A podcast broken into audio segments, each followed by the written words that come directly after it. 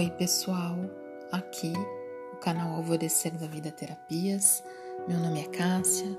Toda semana eu trago para vocês aqui um podcast com uma visão geral da astrologia uh, para a semana, tentando relacionar aí com as coisas que a gente está vivendo, uh, com olhar um pouco do tarô, das constelações sistêmicas.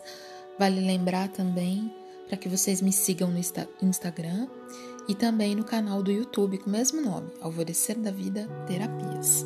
Tá? Então, uma nova semana, né? Mercúrio aí, o planeta da comunicação, dos transportes, saindo finalmente de peixes. Né? Uh, teve um momento aí de retrogradação, né? Que ele ficou. Não é que o planeta anda para trás, né? Mas do ângulo que a gente olha da Terra, parece que ele está andando para trás. E normalmente, quando é, os planetas andam para trás, eles fazem é, a gente entrar no período de revisão, de reorganização. E Mercúrio, quando entra é, nessa situação, ele dá uma complicada aí nas comunicações, principalmente na internet, no trânsito em si. E se a gente pensar que ele estava em peixes, né? A gente consegue falar embaixo da água? Não, né? Então imagina o planeta da comunicação lá no mar embaixo da água, né? Tava muito complicado. Finalmente ele entra aí em Ares agora dia 11 e vai trazer um movimento aí nas comunicações, nos transportes, né? O problema é a gente querer sair resolvendo tudo de uma vez, atropelando as coisas, fazendo de um modo intempestivo, sendo agressivo, né? Porque a gente sai lá da energia de, de água, né? Daquela coisa mais sentimental, principalmente as águas profundas, peixes, e agora chega Ares querendo explodir e fazer um novo início, né? Esse mesmo Mercúrio ele vai fazer aspectos aí com os grandões, né? Então, Júpiter, Saturno, Plutão. Uh, Júpiter uh, costuma tocar tudo, uh, aumentar tudo que ele toca, né? Então, nesse movimento com Mercúrio, depois de todo esse tempo de introspecção, de revisão desse Mercúrio retrógrado em Peixes, ele andou também em Aquário, tendo um vislumbre uh, de ideias novas, revolucionárias, né? Então agora nesse aspecto que ele vai fazer com Júpiter, ele vai fazer uh, muito a gente pensar uh, e querer pôr em ação as questões relacionadas ao nosso propósito de vida? Uh, também com Saturno vai de novo aí Saturno falando da estrutura, né? Então, depois desse movimento de ter se conectado com todos os seus sentimentos, com coisas inconscientes, uh, a própria questão, né, do, da disseminação do vírus que está aí acontecendo, né? Uh, se Mercúrio fala de movimento, peixes, que está ligado aí Netuno, fala do, das transmissões, das infecções, dos vírus, né? Então, o quanto depois de todo esse período a gente talvez consiga ter um período maior de clareza, né? De tentar entender o que está acontecendo e efetivamente conseguir provocar um movimento eficaz com estrutura. Né? E esse mesmo Mercúrio aí com aspectos com Plutão, uh, Plutão lá o Senhor da Morte, Hades fica lá no inferno, no, na profundeza da Terra, né? Então esse Mercúrio vai uh, ser tocado por essa profundidade plutoniana, né? Aí ele já passou lá por esse período uh, de reavaliação do inconsciente, das coisas que estavam ocultas lá, peixes, e agora vem com essa profundidade plutonia, plutoniana, né, dizendo: e aí, você está pronto para renascer? Né? Você está é, pronto para começar uma nova vida?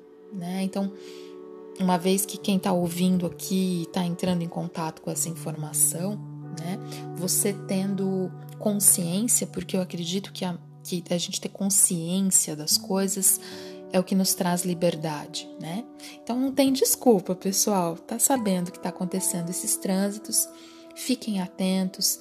Se tiverem alguma coisa muito importante para ser resolvida, tenta ouvir, respira e depois você diz o que você sente, como você percebe, sempre ali na ideia de, de tentar deixar claro para outra pessoa que aquele é o seu olhar do que realmente é importante para você.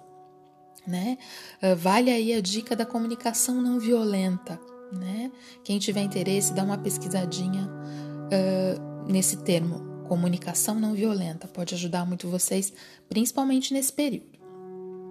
Uh, antes aí desse movimento do Mercúrio, né? Eu cheguei atropelando, isso que faz Mercúrio em Ares.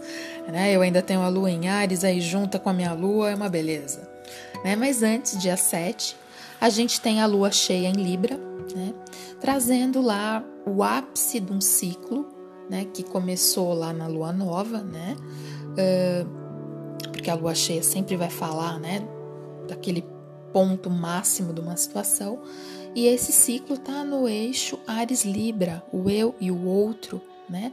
O meu amor próprio, a minha individualidade, ou o coletivo, os grupos, né? O quanto que a gente está nesse processo, nesse momento, inclusive com a tal da história da quarentena, do isolamento social, do distanciamento social, né? As pessoas pensando muito nos seus propósitos pessoais, individuais, mas ao mesmo tempo a gente sendo chamado para olhar para esse coletivo, para olhar para a sociedade, tentando encontrar um equilíbrio ideal do que seja bom para mim e para o outro, para mim e para a sociedade, para o meu microcosmo e para o macrocosmo que eu estou inserido.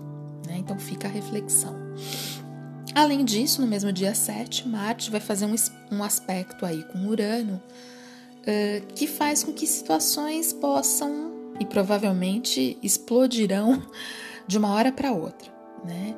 Uh, mas só explode aquilo que está capenga, que está complicado há muito tempo. Inclusive porque quem acompanha as coisas que eu venho escrevendo, falando, uh, e até de outros astrólogos, sempre nessa energia que a gente está vindo numa energia de transformação, né? O que não tem estrutura, o que não tem sentido, significado, tá caindo pelas pernas, né? Então, quando chega aí toda essa veemência de Marte e Urano, o bicho pega, né? Muita eletricidade, veemência, até agressividade de repente, né? Vale lembrar que a última vez que a gente teve esse trânsito, né, um trânsito parecido com esse, a gente teve a greve dos caminhoneiros aqui no Brasil, né, que parou tudo, que foi aquela bagunça toda. Né? Imagina uma greve dos caminhoneiros nessas alturas do campeonato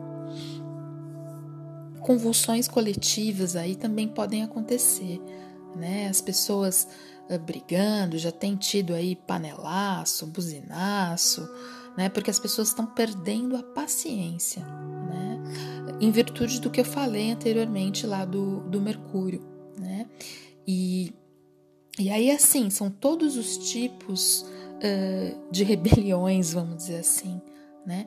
Das pessoas que são a favor de um lado, das pessoas que são a favor de outro, de quem acha que tem que ficar em quarentena, de quem acha que tem que sair trabalhar, né? Então, assim, todo mundo com um pavio muito curto, né? Porque as pessoas nesse período é, estão sendo obrigadas a ficarem com elas mesmas, né? Uh, e aí o processo se vai ser de solidão ou solitude é muito relativo, né? Isso para as pessoas que têm conseguido estar sozinhas, né? Porque tem pessoas, vale lembrar, eu tenho dito, depois disso vai ser até questionado a metragem dos apartamentos no planeta. Porque uma coisa é você morar num apartamento de 50 metros quadrados e só ir lá dormir e mal ficar de final de semana. Agora, vocês conseguem imaginar um casal e duas crianças, os dois trabalhando home office e essas crianças tendo que fazer aula online, como é que tá, gente? Uma loucura. O índice de divórcios. Algo me diz que vai aumentar depois disso. Todos os casamentos, estruturas. Isso vale também para a vida profissional e para o trabalho em geral.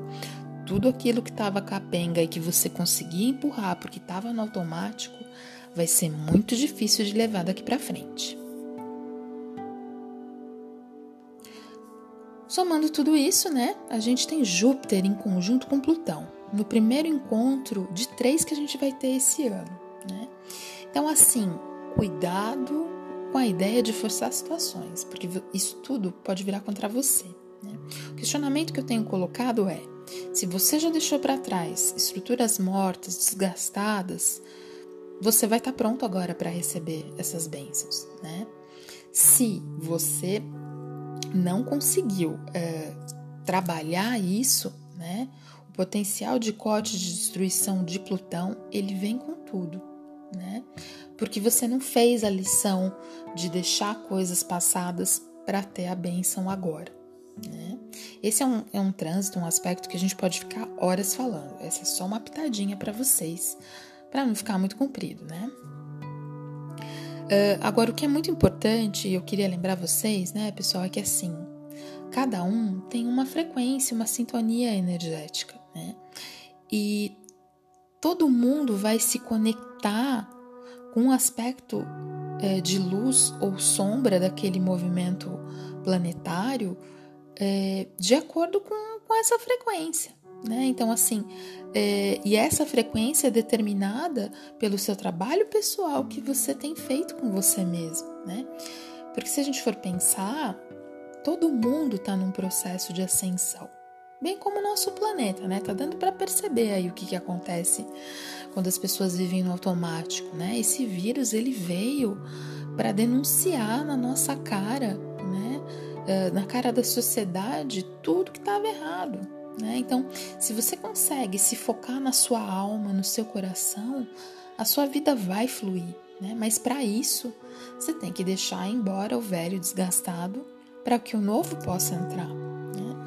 E uma dica que vale, né? não sei se vocês já ouviram o termo registro acástico, né? escreve com K e SH de uma maneira muito pincelada, né? Isso seria é, um registro, como se fosse um arquivo, que fica lá todas as nossas memórias de outras vidas, das experiências que a gente viveu ao longo da nossa evolução como espírito, né?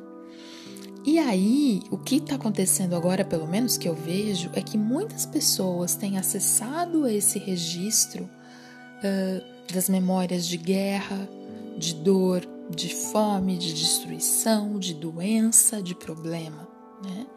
E o quanto que a gente precisa fazer um esforço, né, para se conectar aí com o aspecto luz, para acessar os registros de saúde, de vitória, de vida, de alegria, expansão e felicidade, né? Porque se a gente continuar se conectando essas energias mais pesadas, a gente vai acabar mais tempo reproduzindo isso para nossa realidade. Então fiquem atentos. Eu desejo a todos uma boa semana e a gente se vê no próximo podcast. Um beijo e tchau!